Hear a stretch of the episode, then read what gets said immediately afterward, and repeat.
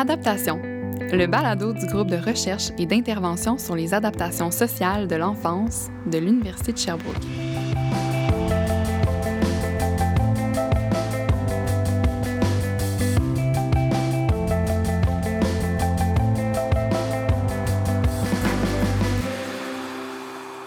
Dans les minutes qui suivent, on va vous présenter le cas clinique fictif d'une adolescente ayant tenté de s'enlever la vie. Julie a 15 ans. Elle est atteinte d'anorexie mentale de type restrictif depuis environ un an. Elle est suivie en clinique externe du Centre intégré universitaire de santé et services sociaux, communément appelé le CIUS, de sa région depuis quelques mois. À l'école, c'est une étudiante minutieuse, perfectionniste et appréciée de ses pairs. Mais malgré son image d'étudiante et d'amie parfaite, Julie souffre énormément à l'intérieur. Elle se met beaucoup de pression, elle est très rigide envers elle-même, puis elle a du mal à accepter toute forme d'échec. En mars dernier, suite à une première rupture amoureuse, Julie a fait une première tentative de suicide après avoir envoyé un message d'adieu à son ex-copain sur Instagram. Son ex-copain a alors contacté les parents de Julie, qui l'ont alors retrouvée dans sa chambre. Julie avait déjà avalé à ce moment-là de nombreux comprimés de kétiapine, un antipsychotique qu'elle avait trouvé dans la pharmacie de la maison familiale. Julie a alors été amenée à l'urgence, puis s'est suivie une hospitalisation d'environ un mois en pédopsychiatrie du CIUS. Une première tentative de réintégration scolaire à son école secondaire a eu lieu à ce moment de façon progressive. Plus précisément, Julie fréquentait l'hôpital de jour en alternance avec des journées d'école jusqu'à ce qu'elle soit considérée prête par l'équipe de soins à retourner à l'école à temps plein. Cette première réintégration semblait bien aller jusqu'à ce que Julie s'en prenne une deuxième fois à sa vie, et cette fois-ci à l'école.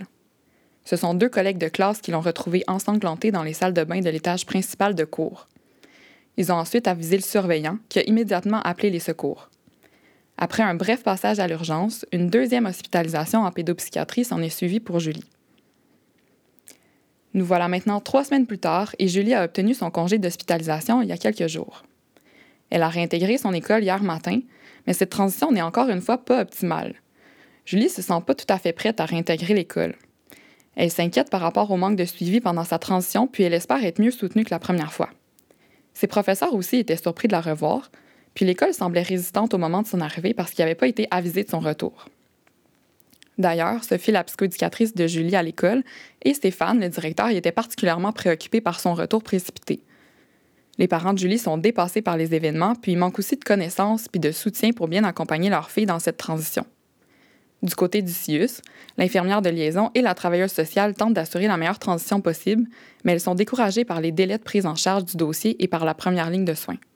En plus, les contacts école-hôpital sont peu fréquents et difficiles. Malheureusement, le parcours de Julie est à l'image de nombreux parcours de jeunes qui, suite à une hospitalisation pour un problème de santé mentale, peinent à être adéquatement soutenus lors de leur retour à l'école. Dans l'épisode d'adaptation d'aujourd'hui, on va discuter de réintégration scolaire suite à une hospitalisation en pédopsychiatrie, des difficultés rencontrées par les jeunes concernés, par leurs parents, les intervenants, l'équipe scolaire, et ensuite on va s'intéresser au guide de pratique élaboré par notre invitée, Anne-Marie Touga, pour mieux soutenir cette transition. Anne-Marie Touga est professeure agrégée au département de psychoéducation de l'Université de Sherbrooke et aussi membre chercheur régulier du GRISE. Donc, bonjour Anne-Marie, merci d'être venue euh, discuter avec nous aujourd'hui. Allô, Jeanne, ça me fait plaisir. Donc, toi, précisément, euh, tu t'intéresses à la réintégration scolaire des jeunes hospitalisés euh, pour un problème de santé mentale. Donc, on parle de jeunes qui, pendant un séjour plus ou moins long là, en pédopsychiatrie, ont dû s'absenter de l'école et doivent ensuite, évidemment, le retourner en classe. Donc, est-ce que tu peux nous dire d'où vient ton intérêt pour ce sujet-là de recherche? comment t'en es venu à t'intéresser à cette thématique-là? Ben écoute, euh, c'est une question qui me ramène quand même loin en arrière, je te dirais. Euh, il y a presque 20 ans de ça. C'est drôle de le dire comme ça, mais euh, oui, au début de mon doctorat, en fait, déjà, je m'intéressais à, une problématique qui était à la confluence de l'école puis de l'hôpital. Je m'intéressais à l'expérience scolaire des jeunes qui ont reçu des traitements pour un cancer. Alors, pendant ces travaux-là, évidemment, j'ai fait beaucoup de lectures puis je suis tombée sur euh, tout un créneau de recherche qui abordait la réintégration scolaire de ces jeunes-là qui avaient reçu des traitements pour un cancer. Puis, euh, j'avais constaté que euh, les études étaient rendues passablement avancées dans ce domaine-là, c'est-à-dire qu'il y avait beaucoup de travaux qu'on va qualifier de, de méta-analyse ou de recension d'écrits systématiques. Ça, ça veut dire qu'il y a tout un bassin d'études qui ont été euh, réalisées, puis on est maintenant rendu à un point où on est capable de faire une synthèse structurée de ces travaux-là. Il y avait même des bonnes pratiques, euh, des guidelines, comme on pouvait dire, on pourrait dire, là, qui existaient. Mm-hmm. Euh, alors, euh, j'avais pris connaissance de ça et dans mes débuts au département ici en psychoéducation, je m'intégrais à l'intérieur du GRISE et je je cherchais une façon de rapprocher mes travaux euh, des intérêts du grise, euh, plus euh, de l'ordre des difficultés comportementales des jeunes, bien plus que la santé physique, si on veut. Puis, c'est simplement par curiosité que je suis allée regarder les écrits pour répondre à la question, ben, s'il y a tant de choses qui sont connues entourant la réintégration scolaire des jeunes qui ont un cancer, qu'en est-il pour les jeunes qui ont une problématique d'ordre psychologique, pour des jeunes hospitalisés pour un problème de santé mentale? Donc, la, leçon à retenir, c'est la curiosité, d'abord et avant tout, d'avoir euh, juste pris l'initiative de regarder qu'est-ce qu'il y en a dans les écrits, où est-ce qu'on est rendu dans ce domaine-là, Première chose. Puis deuxième chose, c'est, euh, je pense, le choc. De mm. constater que, waouh, on n'est vraiment pas rendu aussi loin que euh, pour le cancer en matière de, de retour à l'école pour les jeunes qui ont des problèmes de santé mentale. J'avais mis la main sur quelques études primaires, mais rien d'aussi structuré, euh, mm-hmm. aussi structuré, d'aussi balisé que ce que je trouvais en rapport avec le cancer. pas nécessairement de programme d'intervention mis en place, rien qui avait été évalué.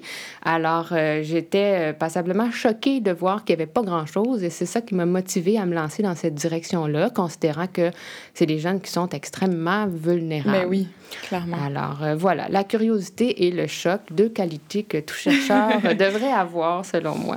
Mais justement, selon toi, euh, ça serait quoi les différences entre réintégrer l'école suite à un traitement en oncologie, c'est plus en santé physique, ou suite à une hospitalisation en pédopsychiatrie, donc pour de la santé mentale? Oui, bien, il y en a vraiment, euh, il y en a beaucoup, là. Euh, on pourrait dire que pour le jeune lui-même, c'est sûr que les symptômes ne seront pas euh, les mêmes. La médication va peut-être avoir un, un, effet sur la capacité cognitive du jeune dans les contextes de, de santé mentale. L'historique aussi, l'historique de service, par exemple, du jeune et de la famille, ça peut être très, très différent. Un, mm-hmm. un cancer, ça frappe quand ça frappe, euh, oui, un peu n'importe qui. N'importe qui, voilà. Euh, par contre, euh, un historique de santé mentale, c'est des choses des fois qu'on voit venir de loin. C'est mm-hmm. des cas qui peuvent être déjà connus des services, soit scolaires ou des services de première ligne, du CLSC. Des des familles, par exemple, qu'on tente d'accompagner, des jeunes qu'on tente d'accompagner, mais qui, malheureusement, suite à une accumulation de, stressants, vont se retrouver euh, euh, à l'unité d'hospitalisation. Ça, c'est très, très différent entre la santé physique puis la santé mentale. Euh, l'autre élément, je trouve très important, c'est un élément davantage social. Donc, dans le cas de Julie que tu as lu tout à l'heure, on manque de connaissances par rapport à la santé mentale. Les, parents ne savent pas comment se, retrouver par rapport à ça. Même chose pour les intervenants scolaires. Donc, euh, c'est très différent parce que le cancer, euh, bon, dans les dernières années, c'est quelque chose qu'on a abordé largement euh, sur la place publique. Il n'y a plus autant de, de tabous ou de mythes par rapport au cancer. Quand je lisais des, des études des années 90, on on devait informer euh, les jeunes à l'effet que le cancer, c'était pas contagieux. Mm-hmm. On n'est plus là maintenant. on n'est plus dans ces croyances-là populaires. Euh, donc, je pense qu'on est en train de faire un, chemin semblable par rapport à la santé mentale, où est-ce qu'il y a beaucoup de craintes, beaucoup d'inquiétudes, beaucoup de tabous, et euh, on chemine graduellement vers une plus grande ouverture qui, elle, va faciliter une, une certaine empathie, sympathie vis-à-vis -vis des jeunes qui reviennent et euh, des familles euh, qui gravitent autour d'eux. En gros, c'est ça les, les, différences. Puis je dirais qu'une dernière, si je peux me permettre, une dernière différence majeure, là, euh, par rapport au cancer, on met beaucoup l'accent sur la nécessité d'informer les pères, d'informer bon, les autres élèves de l'école, les intervenants scolaires. Par rapport à la santé mentale, il y a des nuances. Euh, c'est très important, notamment en rapport à un, cas euh, comme celui de Julie qui a fait une tentative de suicide. Il peut y avoir un effet de contagion à, l'idée d'aborder ouvertement la tentative avec des mm-hmm. pères du même âge. Fait qu'il y a vraiment quelque chose à contrôler au niveau du partage d'informations. Euh, on ne dit pas tout à tout le monde, c'est vraiment au cas par cas. Donc, là aussi, c'est une différence majeure entre le cancer, où est-ce qu'on peut se permettre de dire vraiment toute l'expérience qui a été vécue, de la partager pour faciliter la, la, compréhension du réseau social, alors que du côté euh, de la santé mentale, ben on, on, va généralement faire attention puis y aller au cas par cas. Super. Bien, est-ce que tu peux aussi nous donner peut-être un peu de contexte concernant la trajectoire des jeunes qui sont hospitalisés? euh, pour un problème de santé mentale? Comme par exemple, on parlait de l'histoire fictive de Julie qu'on a présentée en introduction. Oui, euh, écoute, euh, contexte de trajectoire, je dirais que les trajectoires sont multiples, vraiment. Euh, encore là, si on fait un parallèle avec euh, le cancer pédiatrique, généralement, un jeune qui a un cancer va suivre un protocole qui est bien balisé. Euh, on peut s'attendre à ce qu'il y ait une certaine homogénéité de, de l'expérience, même si, bien sûr, chaque cas, là aussi, est différent.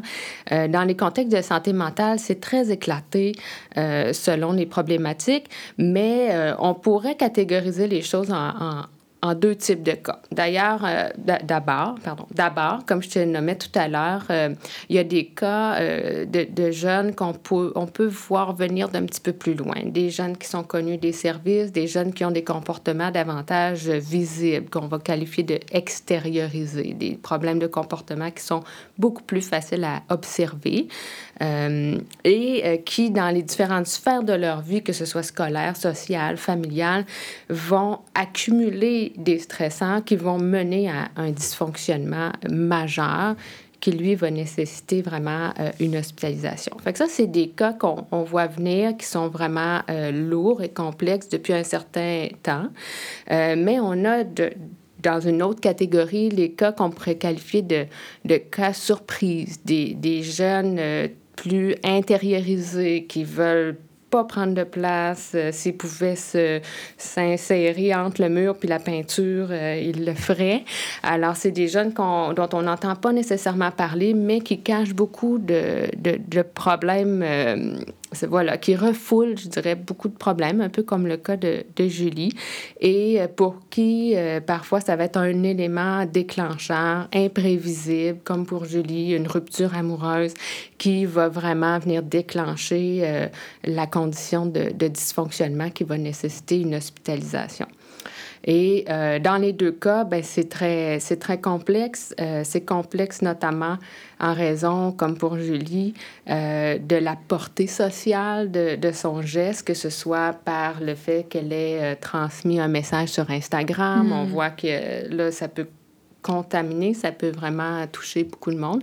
Même chose lorsque le geste, la tentative est, est posée à l'école, là aussi, il y a une portée sociale qui est importante à son geste. Donc, ça vient vraiment euh, complexifier la situation et euh, quand tu demandes la trajectoire de ces jeunes-là, ben il faut la penser euh, jusqu'à leur retour. Puis dans le cas de Julie, on sent qu'elle n'est pas prête à retourner à l'école. C'est vrai. Euh, alors, on peut se poser la question quand est-ce qu'un jeune est prêt à retourner à l'école? Qu'est-ce que ça prend pour être prêt à retourner à l'école? Qui est bien placé pour évaluer ce degré de préparation-là?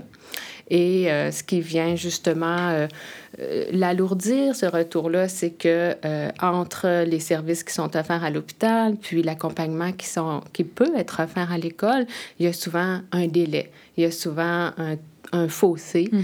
euh, qui fait en sorte que euh, le jeune n'est pas nécessairement pris en charge de manière euh, soutenue, est un peu laissé, si on veut, à, lui-même, disons. Puis est-ce que tu aurais quelques exemples de problématiques de santé mentale pour lesquelles un jeune peut se retrouver hospitalisé? Donc là, on a, on a entendu une tentative de suicide. Est-ce qu'il y en a d'autres, par exemple?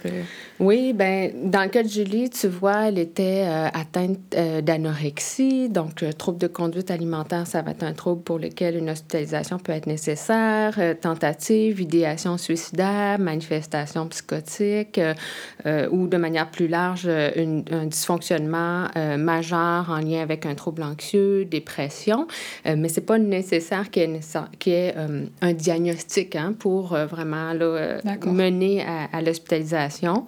une désorganisation sévère, un risque pour sa santé, ce sont des, des éléments qui peuvent mener à l'admission d'un jeune sur une unité. Puis de manière générale, comment ça se déroule le parcours en pédopsychiatrie? Euh, ben, écoute, ça, je te dirais que ça va varier, euh, là, bien sûr, au cas par cas, puis ça va varier aussi d'une unité à l'autre, là, selon la, la capacité euh, des unités selon les ressources humaines là, qui sont en place. Mais si on, on essaie de, résumer ça simplement. On peut y aller par étapes, c'est-à-dire que, euh, bon, un jeune va être, euh, référé euh, à l'unité, que ce soit par l'urgence ou encore par un pédopsychiatre d'une clinique externe ou encore il peut être transféré d'un autre hôpital. Une fois que le jeune est référé sur l'unité d'hospitalisation, il va être évalué et lorsqu'on considère que euh, sa condition euh, est, suffisamment euh, sévère, sérieuse, on va l'admettre et on va attendre que son état se stabilise avant d'enclencher vraiment le, le traitement ou l'épisode de soins. Donc, euh, l'évaluation euh, du pédopsychiatre va venir euh, vraiment enligner le plan de traitement. Puis, parallèlement à ça, il y a toute une équipe d'intervenants psychosociaux qui gravitent autour du jeune pour l'accompagner dans son rétablissement pendant qu'il est sur l'unité. Donc, on va parler, par exemple, d'une infirmière de liaison, d'une psychoéducatrice, d'une travailleuse sociale et également d'une enseignante à l'hôpital qui, elle, va faire le pont entre les travailleurs ou les évaluations qui devaient être réalisées en classe et va offrir un accompagnement individualisé euh, aux jeunes euh, quotidiennement dans cette direction-là. Euh, une fois que le traitement va dans la bonne direction, qu'on a certains indices d'un rétablissement, autant que possible, on va tenter que le jeune réintègre progressivement son milieu scolaire euh, pour lui donner la chance de tester, si on veut, ses, ses, capacités d'adaptation, euh, se, se, rétablir dans son milieu le plus naturel possible. Parce que l'unité, c'est pas, non, c'est pas un mm-hmm. milieu de vie qui est très naturel, même si ça peut être très confortable pour certains.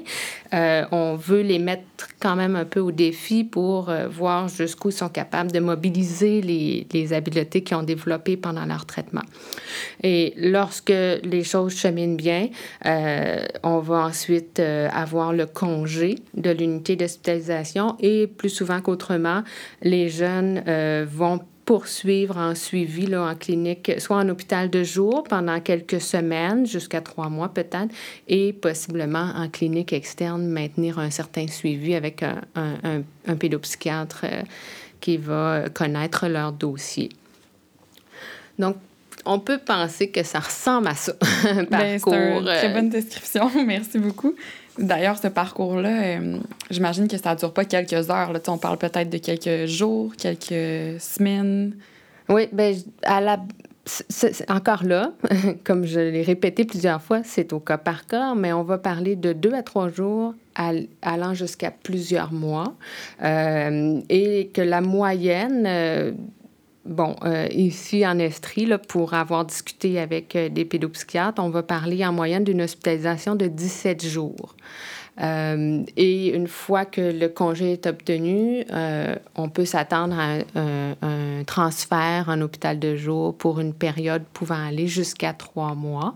Donc, si on se fie à la moyenne, 17 jours, ben c'est presque, c'est un bon deux semaines d'école qui est manqué. c'est sûr que on s'en rend compte. Hein, mm-hmm. les, les, amis autour s'en rendent compte, les enseignants, bien sûr, sont avisés. Alors, c'est pas quelque chose qui passe inaperçu. Alors, la, la montagne à, à, franchir pour le retour plus l'absence est longue, plus euh, le défi est grand. Oui, clairement. Puis sûrement que les jeunes sont euh, curieux un peu de savoir qu'est-ce qui s'est passé. Puis il faut gérer là, tout ça, l'espèce sociale associée à cette réintégration-là. Exactement. Puis l'équipe sur l'unité de pédopsychiatrie peut soutenir le jeune, peut l'aider à se préparer à ces questions-là, l'aider à formuler pour lui-même, bon, mais ça va être quoi les exemples de réponses que tu vas donner? Parce que c'est sûr que tes amis vont te mhm. demander ça. Alors, préparer quelques alternatives, pas non plus répéter toujours la, la même chose, mais préparer différentes façons d'affronter les remarques, euh, les petits commentaires des fois qui mhm. peuvent euh, être dérangeants. Euh, c'est quelque chose qui peut être fait pendant l'hospitalisation, oui. Puis tu abordé un petit peu tantôt qu'il y avait une enseignante euh, qui était sur place souvent à l'hôpital. Ça ressemble à quoi l'éducation, tu sais, qui ont accès? Est-ce que c'est euh, une fois par jour? Comment ça fonctionne pour garder un petit peu le rythme? Là? Je peux te parler de ce qui se fait ici en Estrie parce que c'est la réalité que je connais le mieux. Euh, donc, ce qu'on me dit, c'est que lorsque le jeune est disponible aux apprentissages, ça c'est une première chose, et que le, travail académique est utile à son rétablissement on entreprend vraiment un, accompagnement individualisé où est-ce qu'il y a euh, une ou deux périodes d'environ une heure qui sont dispensées par euh, une enseignante à l'hôpital. Donc, c'est vraiment individuel. Euh, ça se passe dans la chambre du jeune et c'est une période d'accompagnement au devoir. Et peut aussi y avoir parallèlement à ça des périodes de passation, d'évaluation du ministère, par exemple, lorsque c'est vraiment des, des, mm-hmm. nécessaires. Voilà, exactement. C'est pas mal ce que je connais comme information. Euh, et quand on parle de suivi scolaire, ben là, moi, je te parle de ce qui se fait avec le jeune directement, mais bien entendu, l'enseignante à l'hôpital, elle a des contacts avec euh, l'enseignant de l'école, la mm-hmm. direction de l'école pour organiser son travail d'accompagnement du jeune pendant qu'il est sur l'unité d'hospitalisation. Puis tout à l'heure, je, je, faisais une petite nuance en disant, ben, on reprend le travail académique lorsque c'est utile au rétablissement. Bien, dans certains contextes, si on prend le cas de Julie, euh, où est-ce qu'on est face à une jeune fille très perfectionniste, euh, qui veut euh, réussir certainement très, très bien à l'école, ben les travaux scolaires peuvent être une motivation au rétablissement.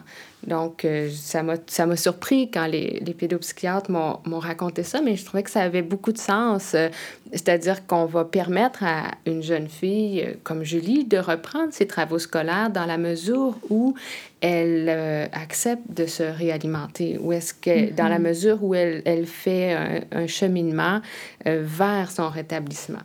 Dans d'autres contextes, si on est face à un jeune qui a des qui est plus de, dans des manifestations euh, psychotiques, ben sa disponibilité peut bien sûr euh, venir entraver euh, le, le, parcours scolaire. Puis on peut se demander quel, à quelle hauteur le, le, travail académique est utile à son rétablissement lorsqu'on est dans des, des, une symptomatologie de cet ordre-là.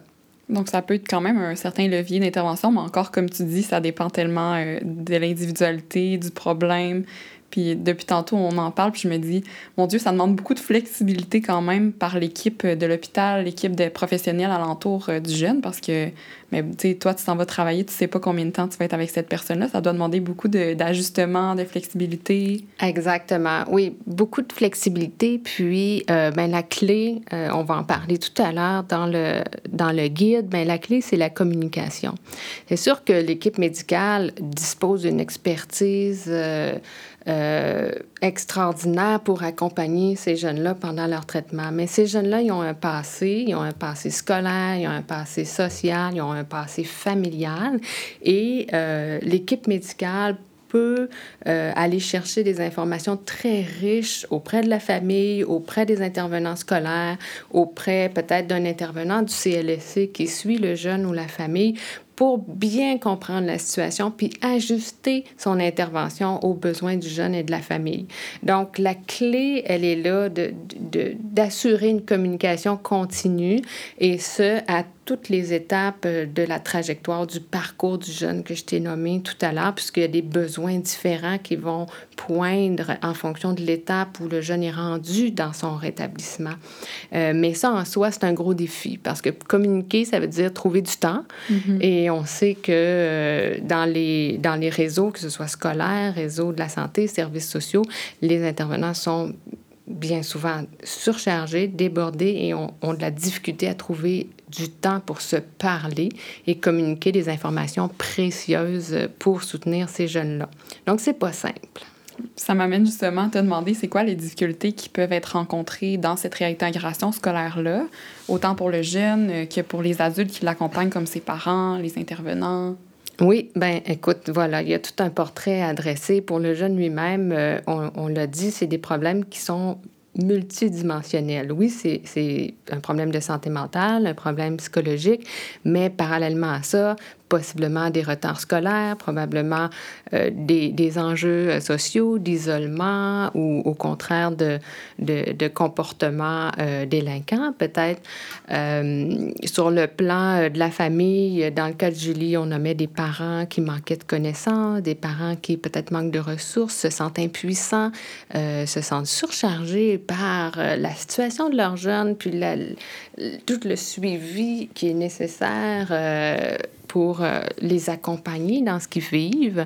Euh, à l'école, euh, on n'a pas nécessairement parlé encore beaucoup de l'école, mais les enseignants ne sont pas nécessairement formés pour reconnaître ou s'adapter, adapter leur, leur intervention à des problématiques de santé mentale, donc ne sont pas nécessairement préparés non plus à, à, voir revenir un jeune qui a vécu quelque chose d'aussi grave dans sa vie, ne savent pas nécessairement quoi lui dire, comment intervenir, est-ce que je dois dire quelque chose, est-ce que je dois tenir ça sous silence, qu'est-ce que le jeune veut là-dedans et comment j'aborde ça avec lui.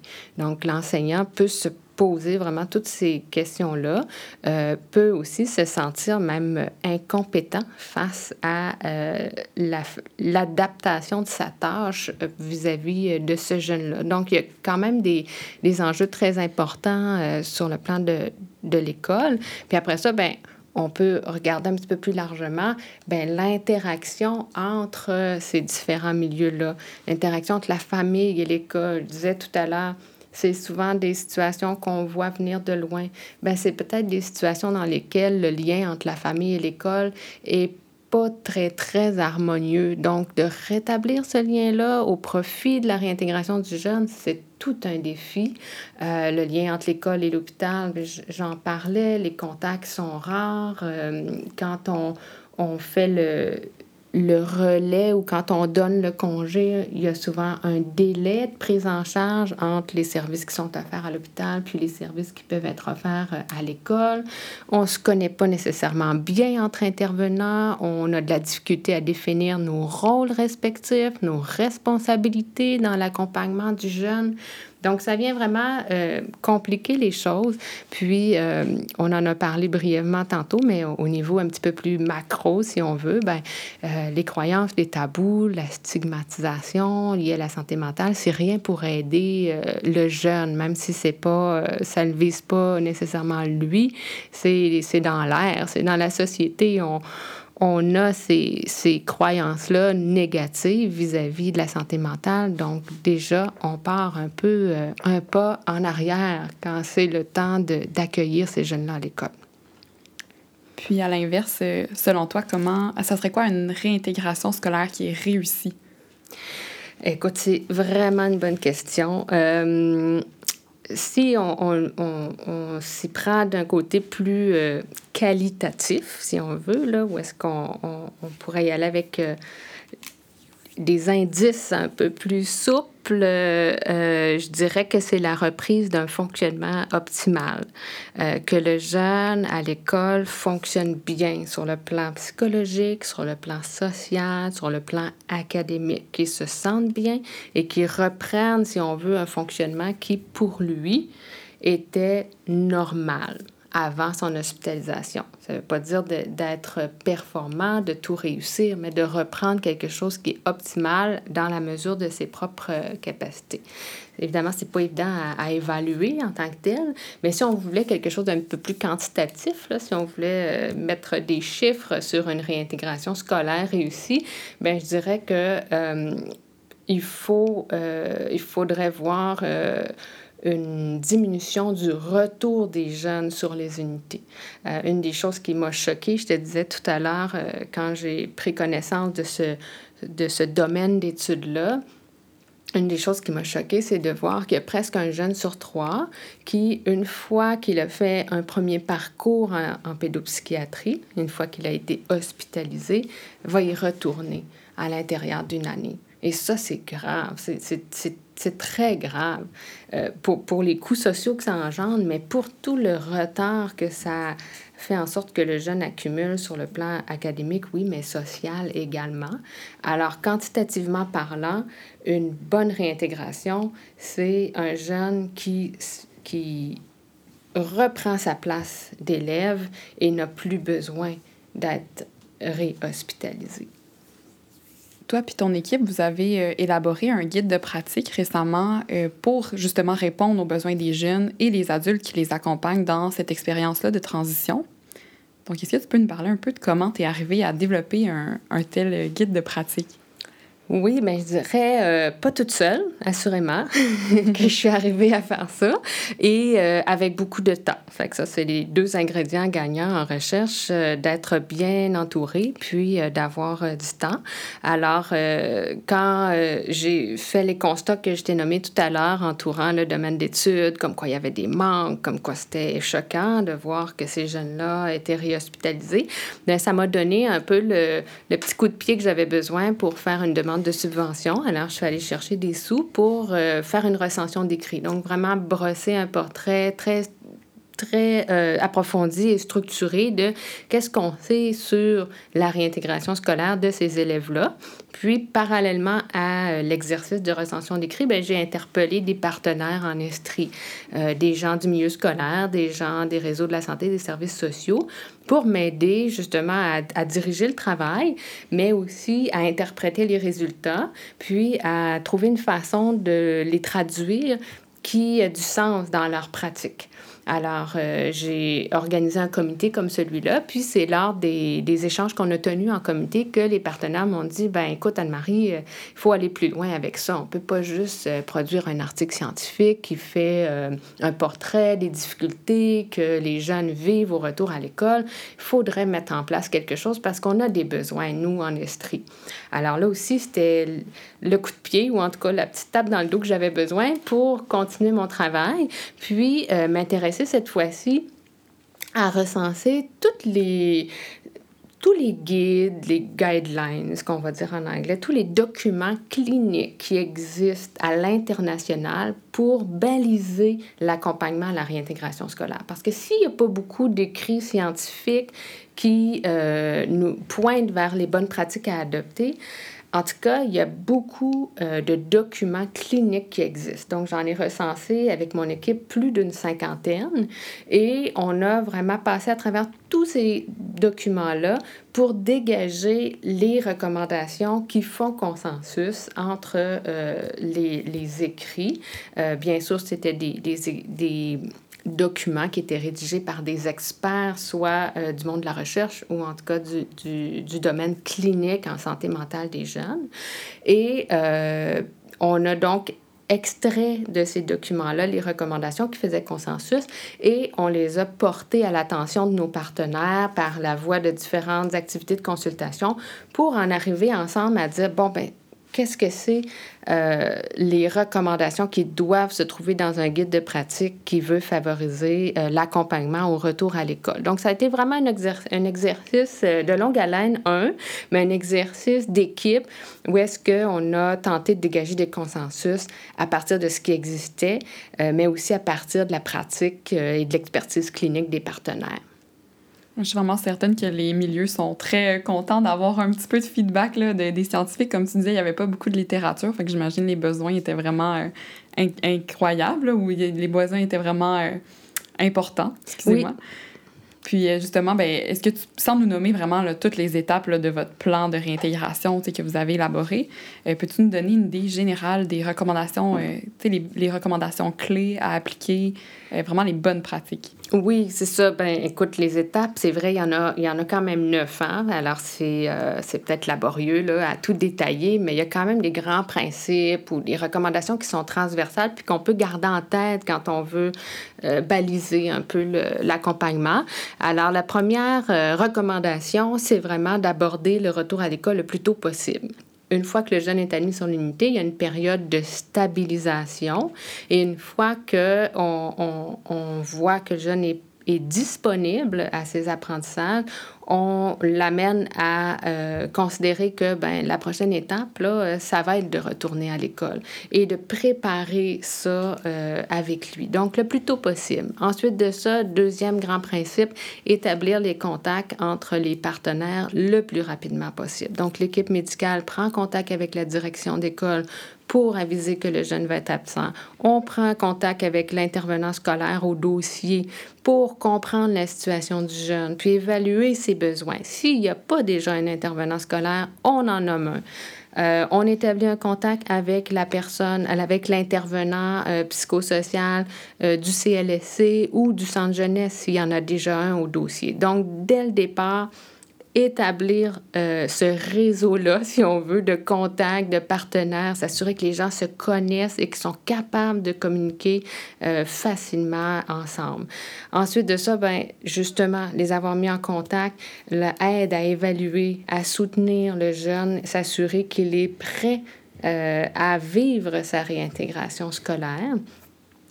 Et parallèlement à ça, on, suggère très fortement dans les écrits de, de, développer, en concertation avec les partenaires, un plan de réintégration scolaire. Donc, un plan qui prend en considération les besoins du jeune et qui met en place des moyens, des rôles, des responsabilités des différents acteurs pour l'accompagner dans sa réintégration.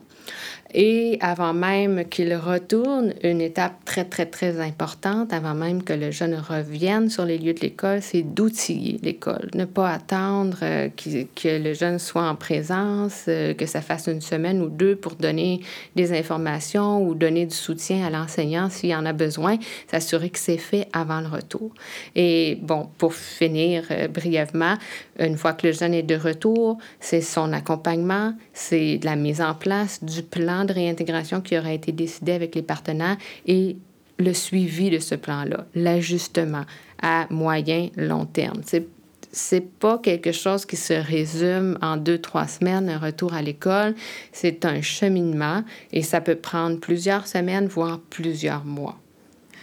Tout à l'heure, on a parlé euh, de comment les jeunes qui ont vécu un cancer versus les enfants qui ont peut-être vécu une difficulté de santé mentale, comment ils sont reçus euh, dans leur école, dans la société et tout ça.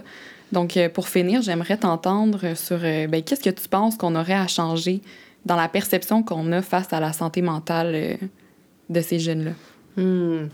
Ben, je sais pas s'il faut changer, mais en tout cas, il faut continuer dans, euh, dans la voie qui commence à être tracée selon moi. Moi, je suis très optimiste euh, dans le sens où, oui, il y a encore des choses à faire pour diminuer la stigmatisation, pour s'assurer que le milieu scolaire est plus soutenant, plus empathique vis-à-vis -vis de ces jeunes-là. Mais je pense qu'il y a tout un cheminement qui s'est fait dans les dernières années, puis il y a beaucoup d'ouverture de la part des enseignants, de la part des intervenants, beaucoup de compréhension. Euh, il y a d'ailleurs des travaux super intéressants qui sont en cours, euh, qui sont menés par le Centre RBC euh, en rapport à comment cultiver la bienveillance en milieu scolaire. Puis, euh, ça s'adresse pas juste aux jeunes, mais aux adultes de l'école. Et l'idée, c'est euh, d'agir à l'échelle de l'école euh, pour promouvoir la bienveillance. Euh, et ça, moi, je pense que c'est un moyen d'être encore plus efficace lorsqu'on va intervenir face à des problématiques spécifiques. Si le milieu en soi est déjà bien accueillant et déjà soutenant, et déjà tourné vers la bienveillance, l'ouverture, la compréhension, le respect, euh, ben, quand on va voir revenir des jeunes qui ont des problématiques pointues à la suite d'une hospitalisation, c'est une, terre d'accueil qui est beaucoup plus fertile pour eux. Donc, euh, de travailler euh, en prévention, promotion à l'échelle de l'école, moi, je pense que c'est gagnant et je pense que les milieux et les intervenants se, se dirigent vraiment dans, dans cette voie-là. je sais que vous allez avoir la chance de parler avec José euh, prochainement. Certainement qu'elle va vous convaincre de, de, de cette, de cette ouverture-là. J'en suis pas, euh, j'en suis pas inquiète. Mais je suis vraiment contente de savoir qu'on est sur la bonne voie. Merci beaucoup, euh, Anne-Marie, d'être venue nous parler aujourd'hui. Merci, Jeanne. Ça m'a fait bien plaisir. Avec plaisir. Pour mieux comprendre comment de telles pratiques peuvent être implantées dans les milieux, j'ai discuté avec José Lajoie. Elle est psychologue responsable en santé mentale au service à l'élève du Centre des services scolaires de Montréal. Elle travaille en partenariat avec l'équipe d'Anne-Marie dans le but de mettre en pratique les recommandations élaborées dans le guide. Donc, José, c'est quoi ton rôle en tant que psychologue responsable en santé mentale au service à l'élève du Centre des services scolaires de Montréal? Pour bien comprendre mon rôle comme responsable du dossier santé mentale euh, à l'école, au, Centre de services scolaires de Montréal, il y a comme quelques éléments qui, qui peuvent être éclairants ou qui peuvent euh, saisir un peu c'est quoi ce genre de rôle-là. Donc, je suis plus dans un rôle de, de conseil, de soutien des équipes écoles euh, je me vois un peu comme une courroie de transmission, mais qui va dans les deux sens. Euh, dans un sens, je vais, je vais essayer vraiment de euh, proposer aux équipes écoles un peu des concepts, des publications, ce qui peut les alimenter dans tout ce qui est promotion, prévention en santé mentale pour les jeunes dans les écoles primaires et secondaires. Dans l'autre sens, je suis beaucoup à la recherche de euh, comprendre les besoins sur le terrain de tous les membres des équipes écoles parce qu'il y a quelque chose au niveau de la santé mentale en promotion, prévention, puis en intervention aussi auprès des jeunes qui rencontrent des difficultés ou des problématiques. Il y a quelque chose où chacun a un rôle à jouer. On est dans un milieu de vie. Euh, puis donc, je vais, je vais essayer vraiment qu'on puisse identifier des besoins, euh, des, des, situations sur lesquelles on veut réfléchir puis se mettre en action aussi. Donc, ça tourne beaucoup autour de ça. Puis évidemment, l'optique, c'est beaucoup euh, le lien entre la santé mentale des jeunes et la réussite éducative parce qu'on sait que c'est étroitement lié. Euh, puis c'est un peu pour ça que c'est un, un, enjeu, puis je dirais une, une, un aspect de la réussite des jeunes qui est devenu vraiment important au fil du temps. Donc, selon toi, quels seraient les défis qui sont vécus euh, lors de la réintégration scolaire suivant une hospitalisation en pédopsychiatrie? Quand on veut un peu comprendre les défis euh, de, réintégration scolaire suite à une hospitalisation en pédopsychiatrie, euh, c'est sûr qu'il faut d'abord se dire que c'est vraiment une situation unique pour chaque jeune. Euh, puis je dirais aussi, selon le contexte scolaire dans lequel il se trouve, donc euh, il y a quel âge, il est dans quel type de programme, mais euh, il y a des points communs quand même. C'est certain que l'hospitalisation en pédopsychiatrie, c'est un peu comme une parenthèse dans le cheminement scolaire. Hein. Il y a comme un arrêt, il y a comme quelque chose qui peut être plus court ou plus long, mais qui vient donner un peu un choc dans la scolarisation, autant pour le jeune qui lui vit une expérience difficile, mais aussi pour euh, les intervenants de proximité qui, eux, vont être inquiets, euh, vont peut-être anticiper des difficultés pour la réintégration. Donc, quand le jeune réintègre suite à une hospitalisation, il y a vraiment un défi de soutien euh, par rapport à des besoins, par rapport au fait que le jeune, il, évidemment, il va mieux puisqu'il revient d'une période d'hospitalisation en pédopsychiatrie, mais il demeure vulnérable, il demeure fragile, il peut avoir des besoins, euh, il peut avoir aussi des, des, problèmes qui se présentent pour lui dans sa vie scolaire, autant académique, mais aussi sociale. Euh, donc, ce qui se passe, c'est, comme une fenêtre de, euh, de vulnérabilité où est-ce qu'on peut, on peut essayer vraiment de venir atténuer les effets de l'hospitalisation sur le cheminement scolaire en donnant du soutien, puis en essayant d'être vraiment euh, dans la bienveillance, puis dans la connexion aussi avec les besoins du jeune, mais de son entourage, puis ça inclut ses parents aussi, parce que par rapport à l'école, puis à la réintégration scolaire, euh, il y a beaucoup d'acteurs qui vont avoir besoin de soutien, d'information, euh, de participer aussi à la réintégration. Puis, José, en quoi est-ce que ça peut être avantageux euh, d'utiliser le guide de pratique qu'Anne-Marie et son équipe ont développé? Le guide de, pratique développé par Anne-Marie et son équipe, il comporte plusieurs avantages.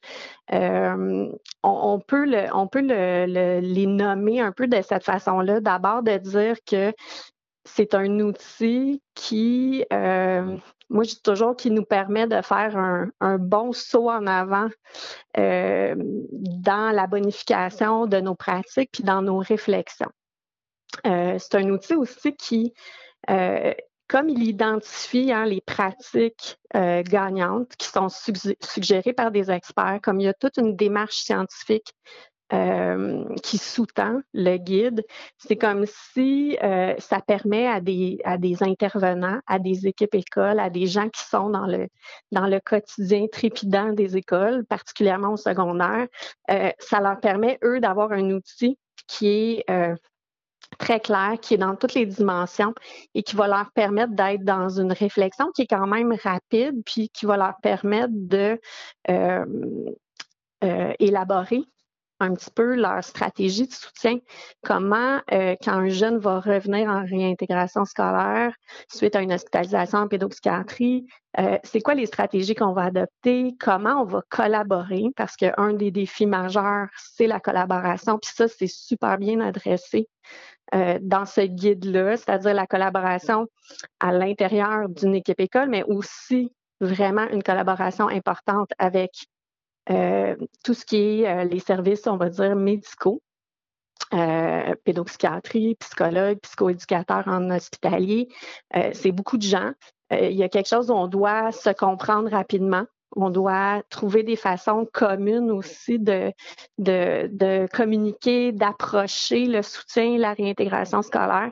Donc, le guide, il vient nourrir puis accélérer un peu euh, la recherche de quelles sont les pratiques euh, jugées gagnantes par des experts, par euh, des publications dans la recherche. Puis c'est un outil qui est structurant, ce qui est vraiment nécessaire quand on veut avoir des pratiques gagnantes, mais il y a une flexibilité aussi à l'intérieur qui permet aussi de se préoccuper vraiment des besoins euh, de chaque jeune, mais aussi de la réalité euh, du contexte de chaque école. Euh, il y, a une place pour de l'adaptation, de l'ajustement, mais avec une bonne compréhension quand même des rôles de chacun, puis de comment la collaboration peut être gagnante.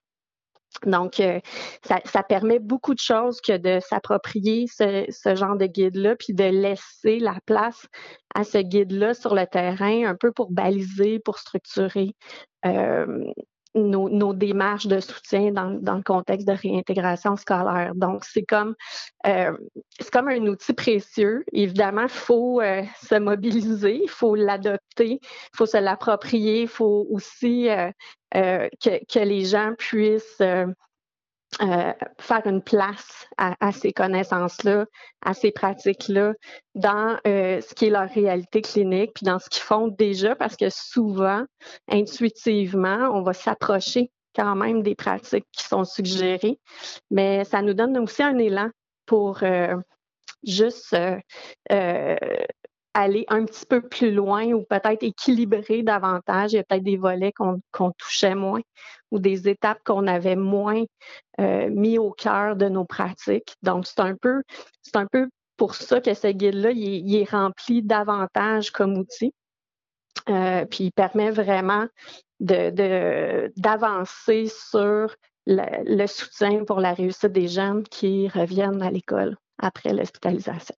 Puis, José, quel message tu as envie de laisser aux auditeurs? Euh, je trouve qu'en ce moment, il y, a, vraiment une effervescence euh, dans la collaboration plus étroite entre les, chercheurs, la recherche et euh, les intervenants cliniques ou sur le terrain ou les équipes écoles.